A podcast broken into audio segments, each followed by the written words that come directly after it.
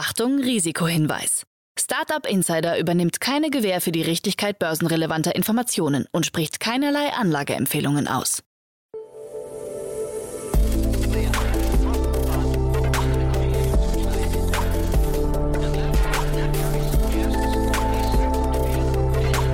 Startup Insider Daily. Investments und Exits. Hallo und herzlich willkommen bei Startup Insider Daily. Mein Name ist Eva Güte und ich begrüße euch wie jeden Wochentag zu unserer Rubrik Investments und Exits. Investments und Exits, das ist die Rubrik, in der wir uns täglich Experten aus der VC-Szene einladen und mit ihnen über hörenswerte Investitionen und Übernahmen in der Startup-Szene sprechen. Aus diesem Anlass hat uns heute Enrico Mellis, Principal bei Lakestar, die Finanzierungsrunde in die Editing Software Descript durch OpenAI mitgebracht. Ja, das ist das Thema für heute. Und jetzt geht es auch gleich direkt los mit dem Gespräch zwischen Enrico und Jan. Startup Insider Daily. Investments und Exits.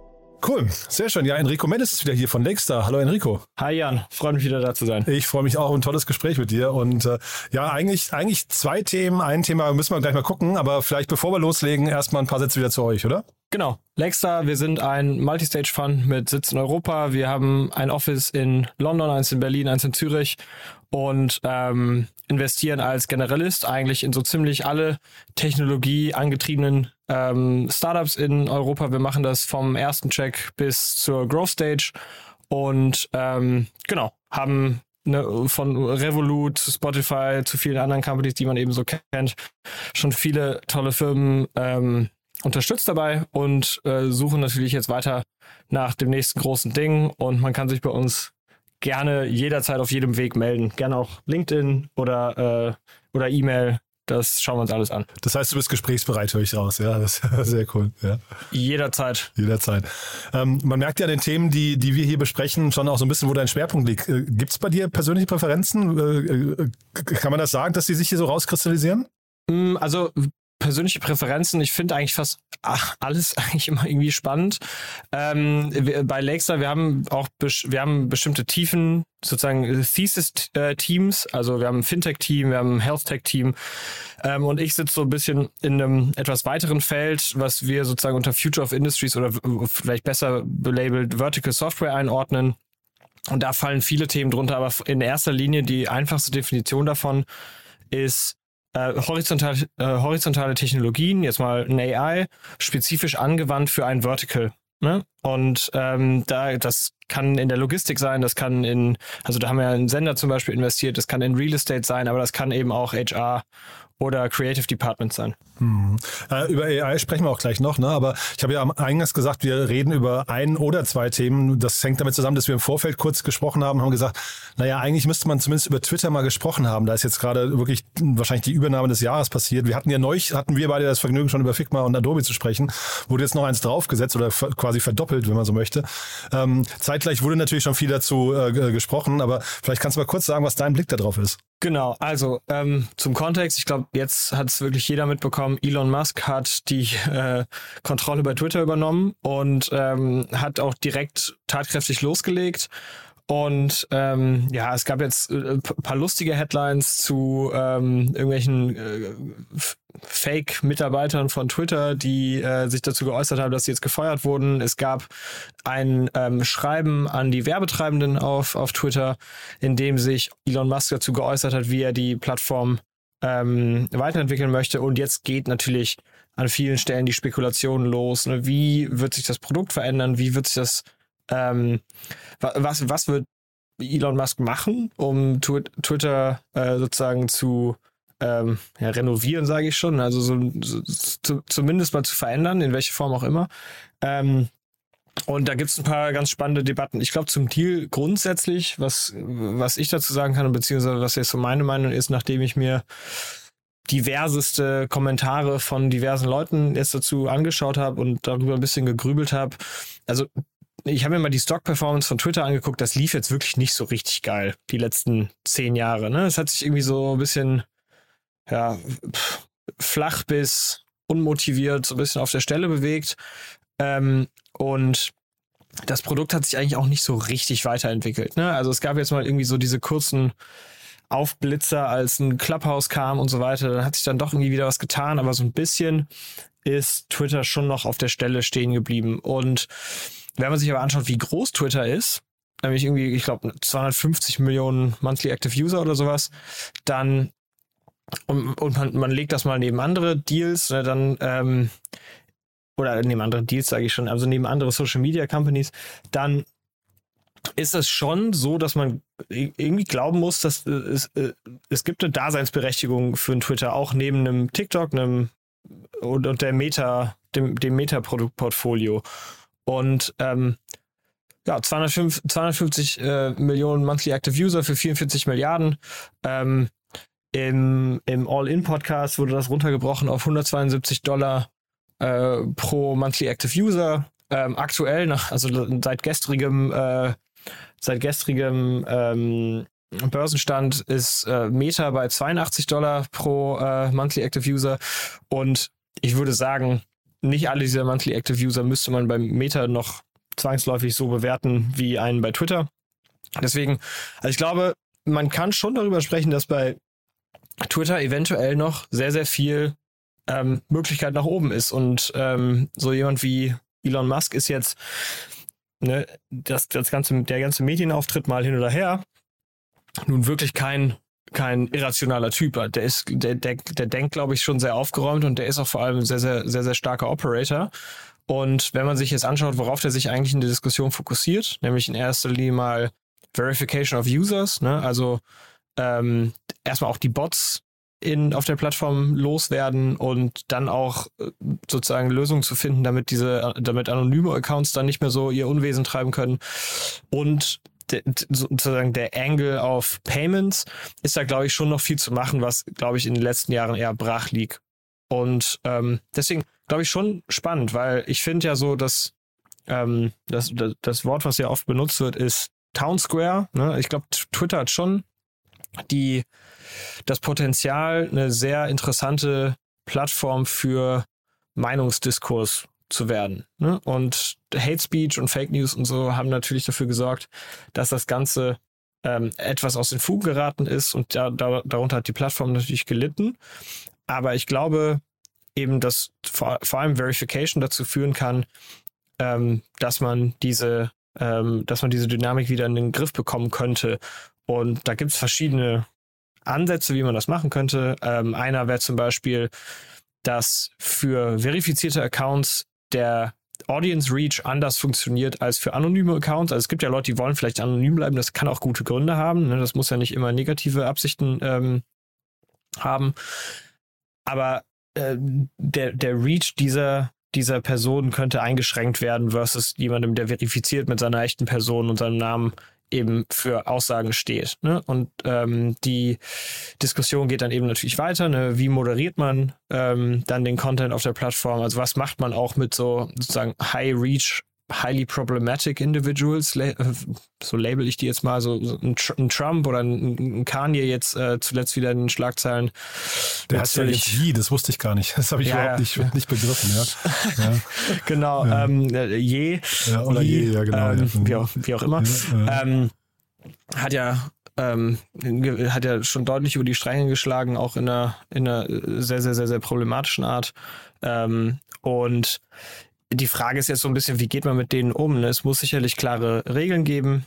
Und ähm, irgend, in irgendeiner Form wird das immer außer Kontrolle laufen. Ne? Und das ist ja jetzt Twitter nicht der, die einzige Plattform. Auch ein Google hatte auch Probleme mit, äh, mit äh, Zensierung in, in, in China. Ja, auch damit mussten die umgehen. Ob, ob das jetzt politisch richtig ist oder nicht, ist ja erstmal dahingestellt. Aber das Problem von Content Moderation bzw. Zensierung gab's für, gibt's für solche Plattformen schon immer. Und dafür muss man halt richtige ähm, Moderationssysteme äh, entwickeln. Ne? Anders als ein Reddit und ein 4chan, die vielleicht davon auch leben.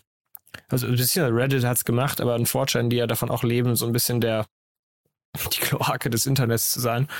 ähm, und genau, ich, ich ne, das, das Ganze wird sicher sehr schnell sehr kompliziert. Das, das, das sind auch sehr ähm, schwierige Entscheidungen, die du fast nicht ohne Polarisierung treffen kannst. Und äh, jemand wie Elon Musk, der, der kein, wirklich kein irrationaler Irrer ist, sondern eben ein sehr, sehr guter Operator, aber eben auch eine sehr, sehr große Strahlkraft ähm, im, im, im öffentlichen Meinungsbild hat, der, dem traue ich schon zu, dass er das ähm, hinbekommt und dass der auch von einem idealistischen Standpunkt wahrscheinlich in irgendeiner Form mal in die richtige Richtung denkt. Ne?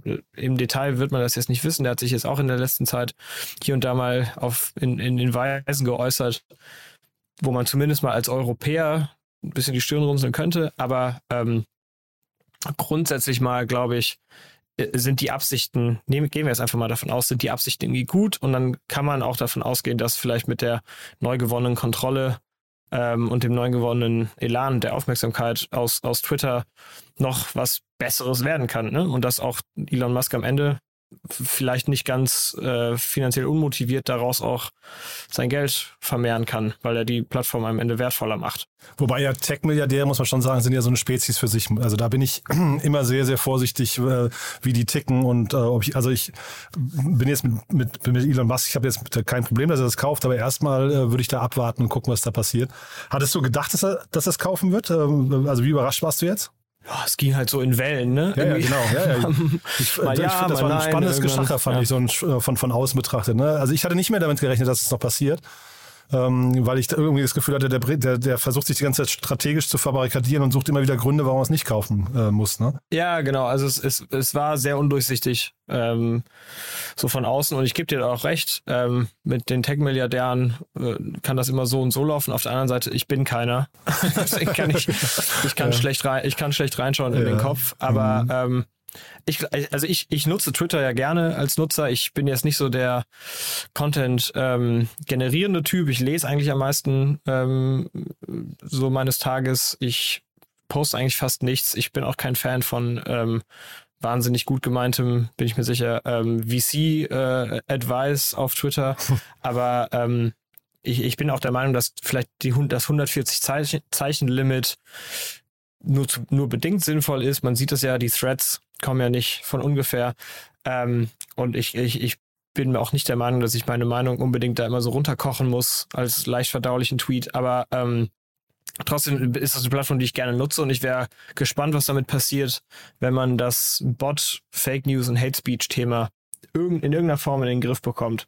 Scheint jetzt in erster Instanz erstmal nicht geklappt zu haben. Also ich glaube, so Racial Slurs und so sind da jetzt erstmal durchs Dach gegangen, leider. Zeigt auch so ein bisschen das Problem an der Plattform. Hm. Ich finde es interessant, dass du sie mit äh, oder die Nutzerbewertung mit äh, Facebook vergleichst, ja, weil ich hätte gesagt, dass das eigentlich zwei Unternehmen sind, auch wenn sie natürlich beide eine Social Media Komponente haben, aber die man fast gar nicht vergleichen kann. Facebook hat ja sehr, sehr klare Geschäftsmodelle. Bei Twitter suchen die immer noch. Ähm, oder zumindest mein Eindruck, dass die Monetarisierung echt nicht, nicht gut läuft ähm, äh, und, und sehr unausgegoren wirkt dafür, wenn man betrachtet, wie alt das Unternehmen ist.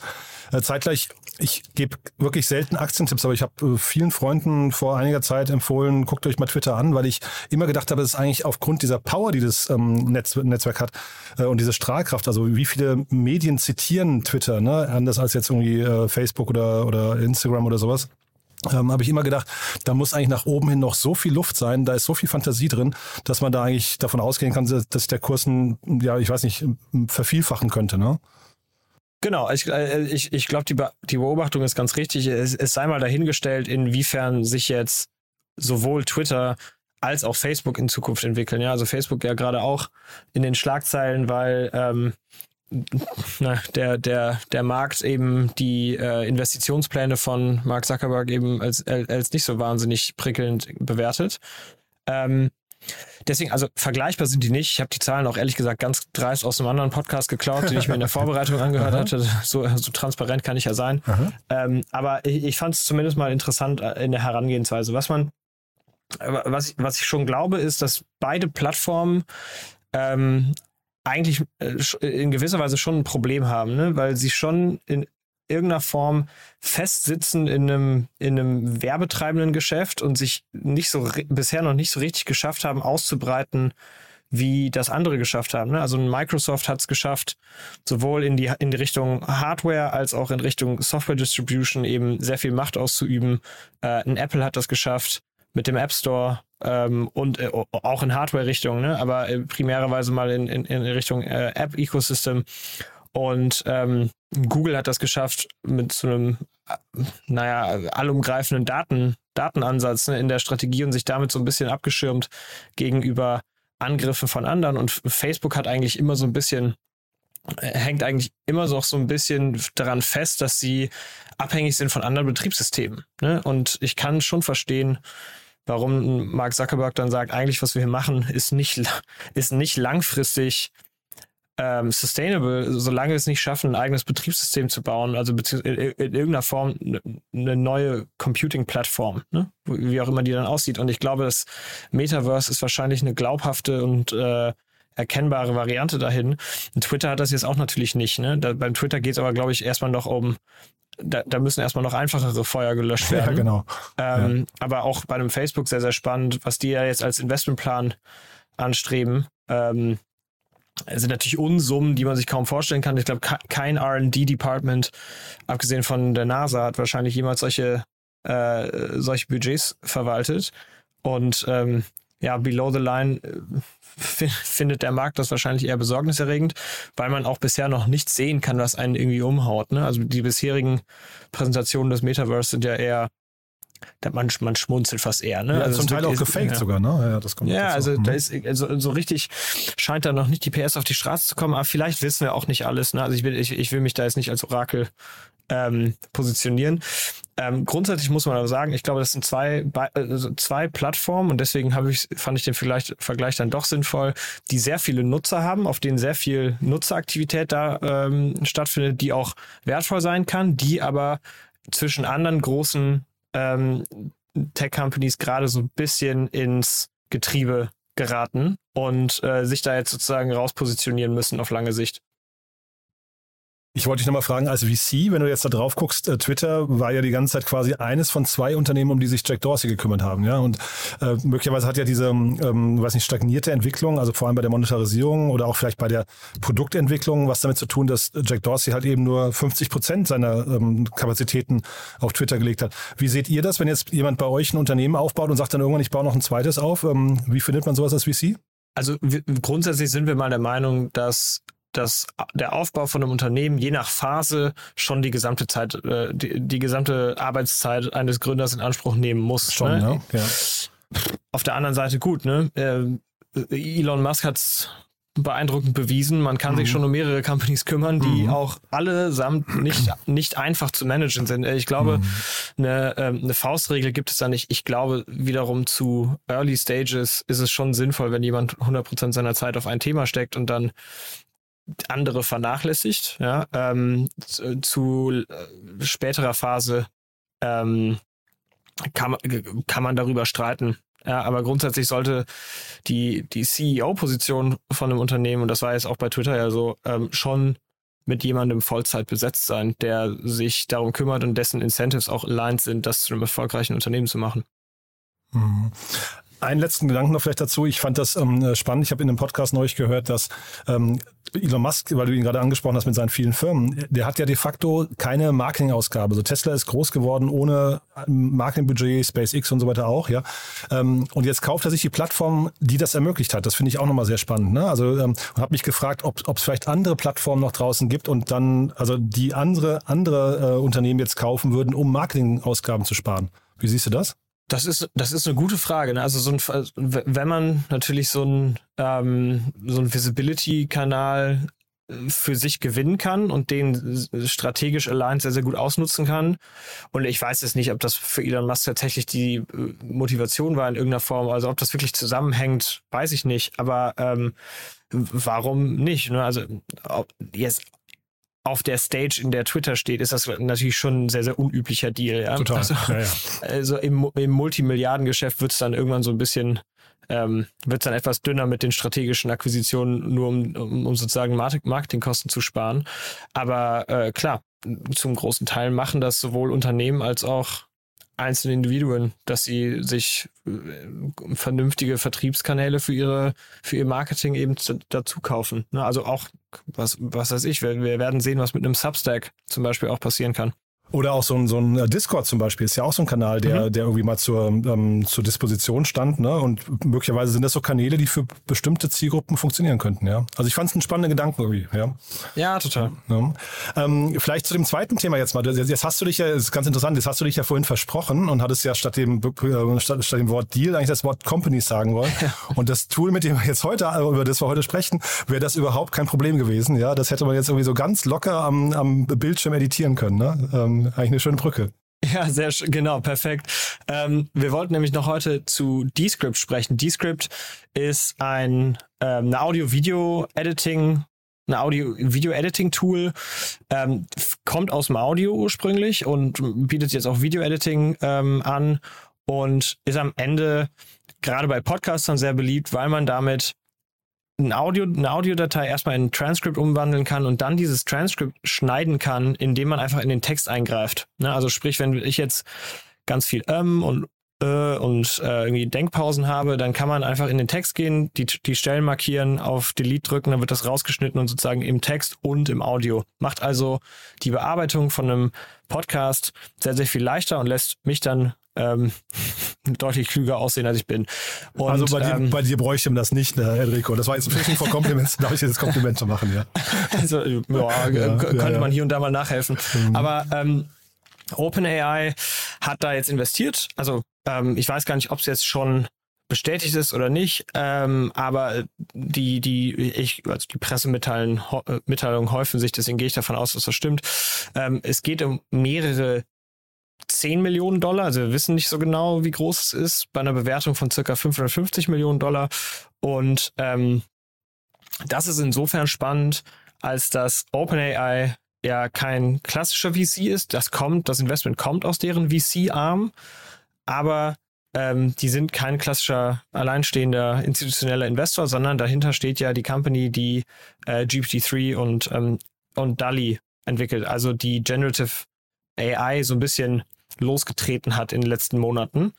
Und ähm, das ist sehr, sehr spannend, weil mit dem Deal vertieft sozusagen OpenAI eigentlich die Beziehungen zu, ne, zu, zu, einem Startup, in dem eben ähm, Generative AI sehr, sehr gut angewandt werden kann. Ne? Also die haben ja schon ein Produkt, äh, Overdub nennt sich das, mit dem ich jetzt auch, nachdem ich Audiodateien von meiner, von meiner Stimme hochgeladen habe, auch einfach ein Transkript hochladen könnte und die, meine Stimme wird dann sozusagen simuliert und spricht dann diesen Text nach. Ne? Also sprich, ich muss gar keinen, wir könnten uns auch beide E-Mails schreiben.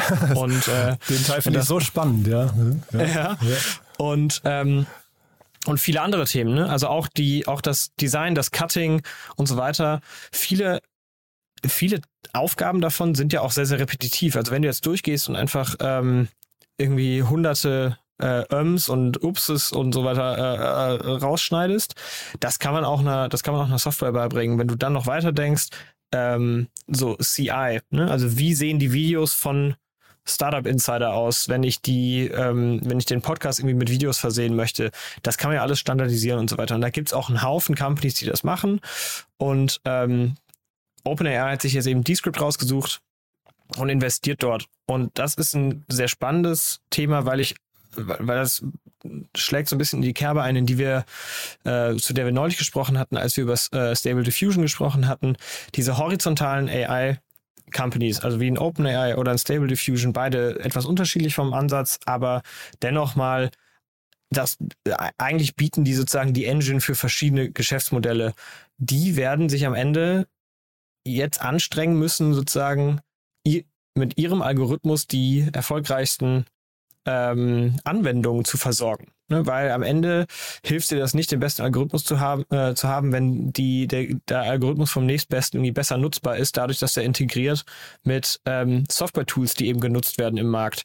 Und ähm, das schlägt eigentlich ganz gut in das äh, ein, was ich eben gesagt hatte. Ne? Also das, der Themenbereich, den ich bei mir, äh, den ich uns nicht mehr bei Lexa anschaue, Vertical Software ist eigentlich sozusagen ähm, die grundlegende These dazu. Ne, wie kriege ich das hin, dass horizontal entwickelte Technologien in einem Markt spezifisch angewandt werden? Und dafür brauchst du meistens Tools, die sich in irgendeiner Form in die Prozesse bestimmter Industrien rein, äh, reinsetzen Und da ist Descript, glaube ich, ein cooles Beispiel. Also ich nutze ab und zu auch mal äh, Descript. Ich glaube, viele Podcaster, die man kennt, nutzen das. Ich weiß nicht, ob mhm. du es nutzt. Nee, noch nicht. Ja, ähm, aber ich habe mir tatsächlich die Sachen jetzt angeguckt. Also wir, wir kennen das auch schon. Wir haben es tatsächlich bei uns noch nicht, noch nicht eingeführt, aber es klingt, also da, wir verlinken hier auch mal ein Video. Das sieht so mega simpel aus und so cool. Ja, ähm, und wir haben ja neulich, wir haben ja über Figma gesprochen. Ne? Das ist ja quasi, das, jetzt hier kommt der nächste Angriff auf Adobe von der ganz anderen Seite. Ne? Richtig, genau und genau gleicher Ansatz. Ne? Es ist ähm, Browser bzw. App basiert.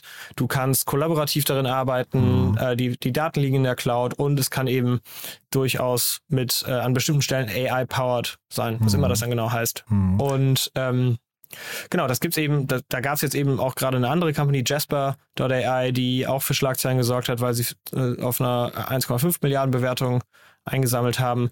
Da geht's um Text, ne, die, automatische, die automatische Erstellung von Content für Websites, so der, der, der, der Traum vom automatisierten SEO. Ähm, auch das powered by OpenAI, ne, mit deren GPT-3 ähm, Language Model und ist mal wieder ein Zeichen dafür, diese Companies, äh, auch wenn die eine wahnsinnig tolle Technologie entwickelt haben, müssen die in den Markt reinbekommen und dafür brauchst du diese Dis Distributionskanäle. Mhm, total. Und wir haben ja vorhin über Elon Musk gesprochen, OpenAI. Ne, das ist einer von zwei wichtigen Köpfen hinter OpenAI ist Elon Musk. Ne, der andere habe ich gesehen ist Sam Altman von vom Y Combinator. Aber das Ganze irgendwie auch in Kooperation mit Microsoft. Das hatte ich jetzt erst in der Vorbereitung äh, gelernt. Das wusste ich vorher gar nicht. Ja. Genau, Microsoft ist, äh, ist bei OpenAI äh, in, der in der Finanzierungsrunde groß eingestiegen und hat sich auch dazu geäußert, dass sie sowohl bei OpenAI, die ja schon bei 20 Milliarden, glaube ich, bewertet sind, und ähm, auch deren Fonds, aus dem jetzt dieses Descript-Investment stammt, nochmal nachlegen wollen zeigt also ne, noch, noch mal eine Ebene höher. Auch ein Betriebssystemanbieter wie Microsoft denkt eben schon da, darüber nach, wie können wir in unserem Ökosystem AI-Anwendungen so integrieren, dass die uns eben nicht davonlaufen, sondern dass wir diese Wertschöpfung eben mit übernehmen können. Mega interessant, ja. Und vielleicht noch mal ein, weil wir gerade über Personen gesprochen, noch einen Hinweis ähm, auf den Gründer von, von Descript, ist ja auch nochmal spannend, ist der Andrew Mason, ne? den kennt man auch ganz gut in der Szene. Genau, Andrew Mason wurde, ähm, also seines Zeichens Gründer von Groupon und äh, wurde aus der Company äh, 2013 entfernt. der war, also bei Groupon lief halt zu dem Zeitpunkt nicht gut und der hat dann auch relativ ähm, trocken kommuniziert, dass er sich nach viereinhalb Jahren von der von der Firma verabschiedet und meinte dann, ich, er will mehr Zeit mit seiner Familie verbringen. Nee, Scherz, ich wurde gefeuert und war dann erstmal weg. Ähm, und hat dann ähm, eine neue Firma gebraucht, die, äh, gebaut, die hießen Detour.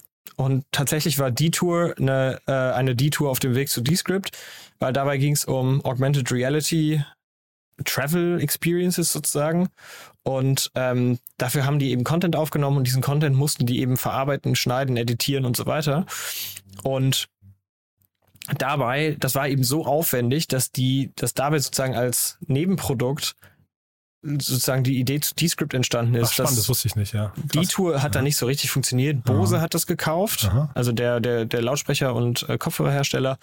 Und dann hat ähm, im, ich glaube 2017 hat dann Mason von Andreessen, glaube ich, sein erstes Geld eingesammelt, 5 Millionen, und hat dann angefangen, Descript zu bauen. Anfang, wie gesagt, am Anfang nur Audio sozusagen. Ähm, und das eben jetzt weiter auf, ausgebaut auf Video und eben halt eben auch Content Generation ne, oder beziehungsweise Media Generation, dadurch, dass du dieses Overdub-Feature hast zum Beispiel. Und damit prügeln die sich jetzt um einen sehr, sehr großen Markt mit vielen anderen. Ne, da gibt es also verschiedenste. Ne? In, in der Transcription gibt es Otter zum Beispiel, aber auch im Videobereich. Ne? Da gibt es Runway, Synthesia, Color Play Play, ähm, Co-Fenster auch aus Hamburg, nochmal mit ein bisschen anderen B2B-Ansatz. Ähm, da ist viel los.